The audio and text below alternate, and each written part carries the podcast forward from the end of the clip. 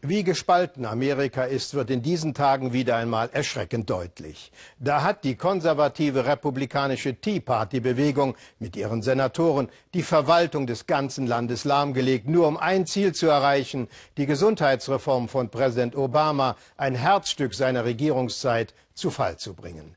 Diese Reform war die große Hoffnung all jener, die nicht zu den Spitzenverdienern im Land gehören. Während die Finanzmärkte mit bitteren Kommentaren die Republikaner auffordern, so wörtlich nicht so dumm und verrückt zu sein, die Krise weiter eskalieren zu lassen, sind Amerikas Bürger wütend und enttäuscht. Marion Schmickler berichtet. Die Veteranen aus Texas sind da. Überschwänglich der Empfang.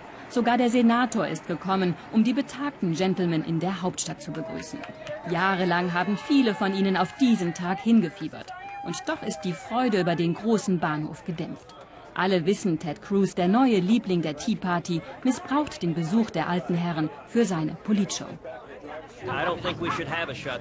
Wenn es nach mir ginge, dann hätten wir keinen Shutdown. Gerade heute habe ich den Senat wieder aufgerufen, alle Denkmäler und Nationalparks zu öffnen.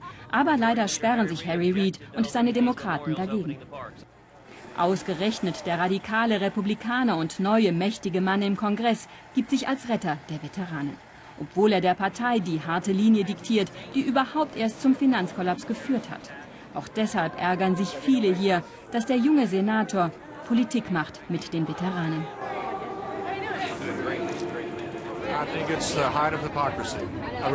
Es ist der Gipfel der Heuchlerei, dass ausgerechnet er hierher kommt. Dass er sich nicht schämt.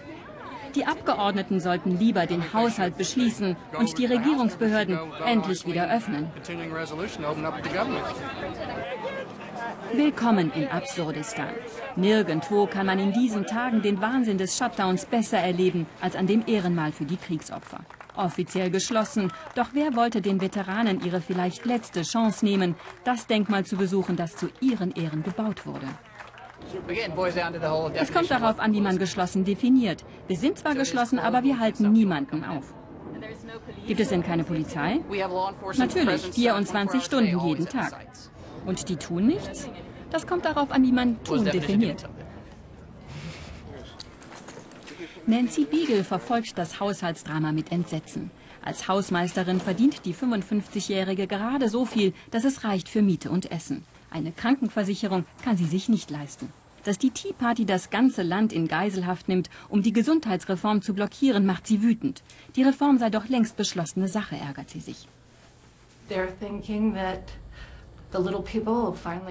Die haben Angst, dass wir kleinen Leute uns jetzt auch eine Krankenversicherung leisten können, weil sie glauben, sie müssten uns etwas von ihrem Reichtum abgeben.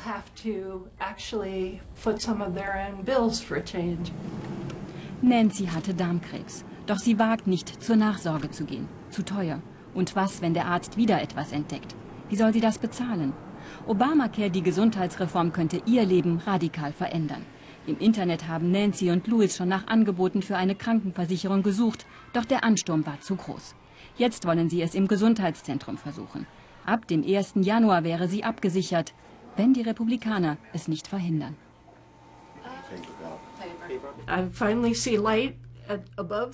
Jetzt sehe ich endlich Licht am Ende des Tunnels. Da wollen die Republikaner mich zurückschubsen. Ich wäre am Boden zerstört, wenn sie mir die Hoffnung nehmen. Keine Ahnung, was ich dann tun soll.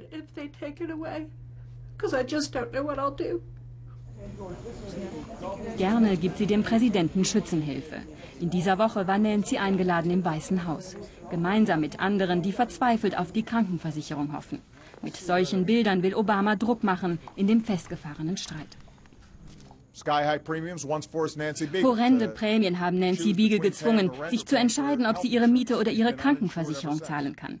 Ich werde nicht zulassen, dass irgendjemand den Ruf Amerikas durch den Dreck zieht, nur weil die Konservativen noch immer unter ihrer Wahlniederlage leiden. Herzlich sei er gewesen, der Präsident, so Nancy. Doch egal wie emotional die Appelle, die Regierung bleibt dicht. Das Ansehen des Hohen Hauses auf dem Tiefpunkt und alle befürchten, dass dies erst der Anfang ist. In zwei Wochen erreicht Amerika die Schuldengrenze, die wirtschaftlichen Folgen unabsehbar. Trotzdem tobt im Kongress ein Kampf um Ehre und Ego.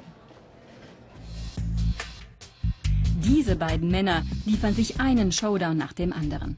John Boehner und Harry Reid. Der demokratische Fraktionschef im Senat setzt darauf, dass die Republikaner sich intern so zerfleischen, dass sie am Ende nachgeben. Die Taktik des ehemaligen Boxers draufhauen. Das sind Anarchisten.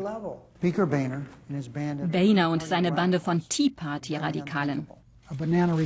Bananenrepublikaner.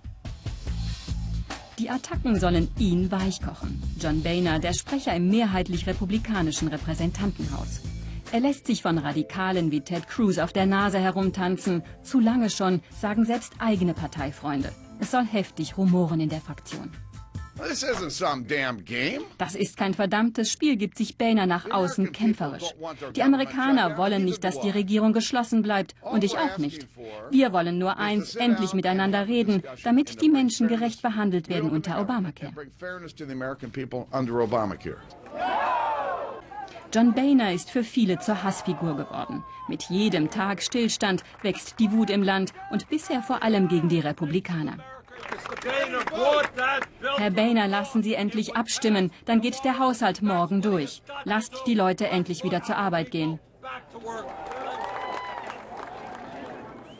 Die Veteranen aus Texas am Ziel ihrer Träume. Wer für Amerika gekämpft hat, lässt sich nicht von ein paar Schildern und Sperren aufhalten.